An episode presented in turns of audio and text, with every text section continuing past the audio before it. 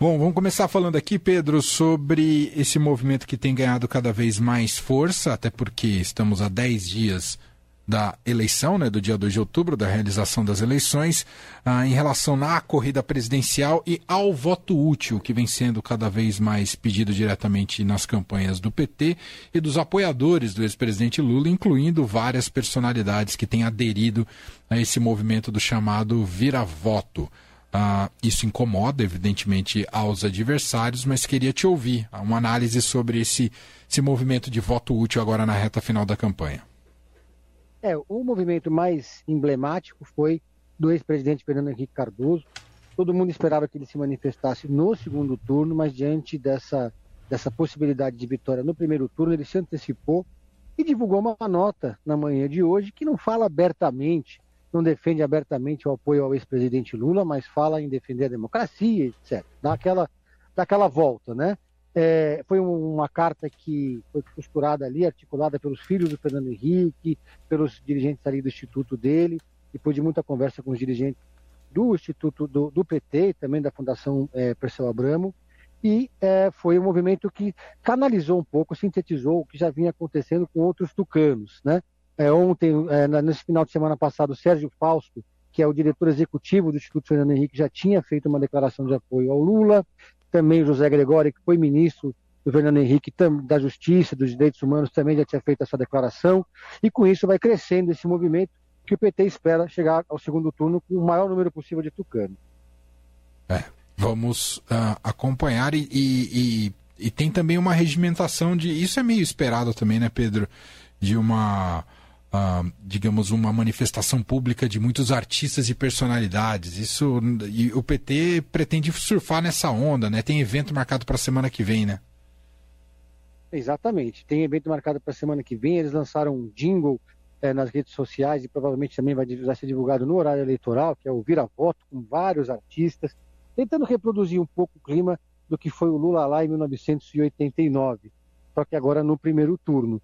Esse movimento do PT em, é, em direção ao voto útil, claro, incomodou muito a Simone Tebet, incomodou aliados do é, possíveis aliados no segundo turno do MDB e no PSDB também, mas principalmente o Ciro Gomes. Ciro Gomes tem dado sinais de muita irritação com esse movimento, subiu muito o tom contra o PT e contra o Lula nas suas declarações, que sempre foram duras, mas estão mais duras do que nunca.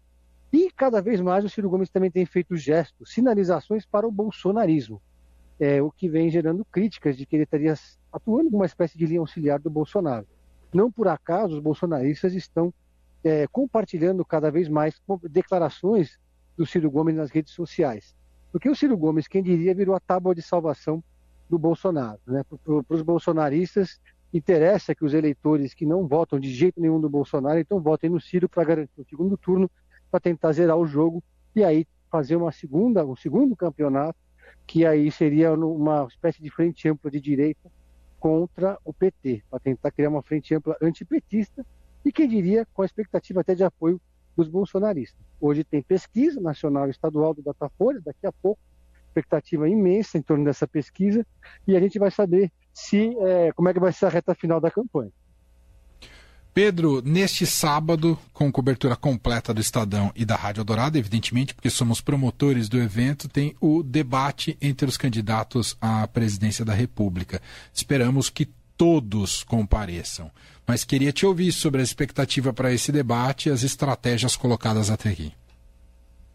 Olha, o debate tem uma, ainda há uma expectativa se vai haver ou não um confronto direto de Lula e Bolsonaro. É, aparentemente, no primeiro momento, os dois vão participar do debate, mas ainda há uma indefinição, especialmente em relação ao Lula.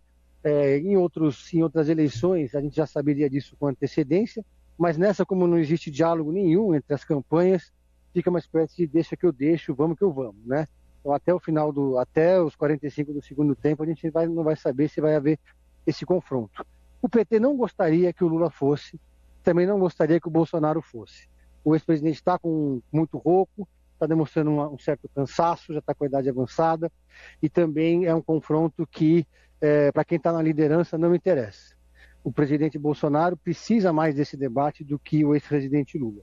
Agora, vai ter, sem dúvida nenhuma, uma audiência muito grande, uma repercussão também muito grande, apesar de ser um debate mais povoado do que nunca. Teremos mais um integrante que vai ser o Padre Kelman do PTB, que conseguiu na justiça o direito de participar do debate, né, Manuel? É, e, e, com mais candidatos pulveriza mais, se espera mais para falar, né? Enfim, tem um acaba dispersando, inclusive, o, o, debate. Não sei se o Padre Kelman vai funcionar como funcionou o, no, em 2018. Como é que chama o candidato que perguntava da Cabo da Ciolo. Ca... Será que o Kelman vai ser o cabo da Ciolo da vez, ô, ô Pedro? Com certeza, ele vai ser ali uma linha auxiliar total do Bolsonaro nesse debate. Né? O PTB é um partido que apoia o Bolsonaro, apesar lançou a candidatura é, do, do, uma candidatura presidencial do seu presidente, Roberto Jefferson, que não deu certo, ninguém, todo mundo sabia que não daria certo, que ela seria vetada em algum momento, mas eles esticaram até a corda até onde deu e conseguiram esse lugar aí no debate para fazer figuração, né?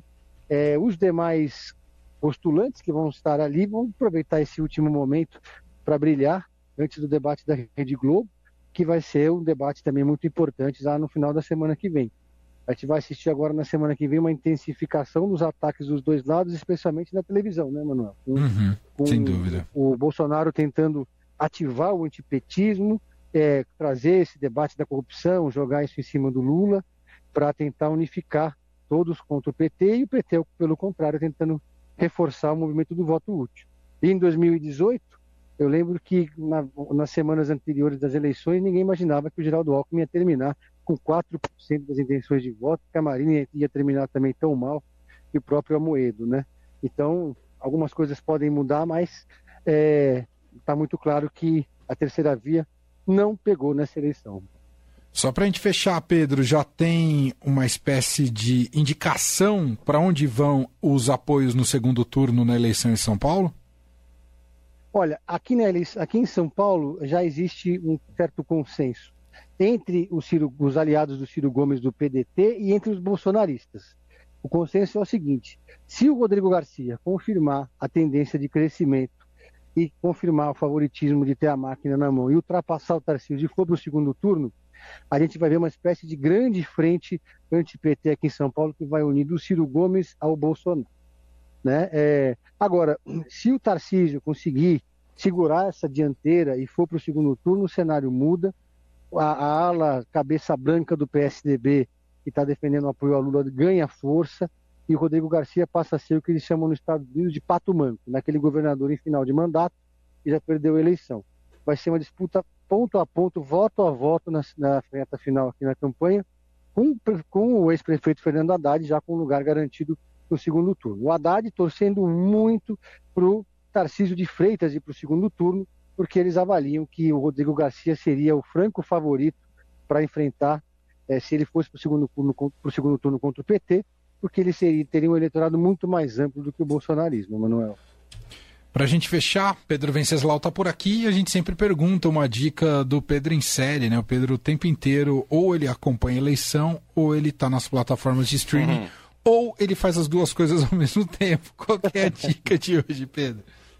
Olha, é o escândalo Wirecard, ou o caso Wirecard, não simplesmente Wirecard. Qualquer maneira que você colocar no, na Netflix, você acha. É um documentário impressionante de uma empresa de administração de cartão é, da Alemanha, que era, foi a fintech que foi o orgulho da Alemanha durante anos, né, na década de 90, no começo da década de 2000.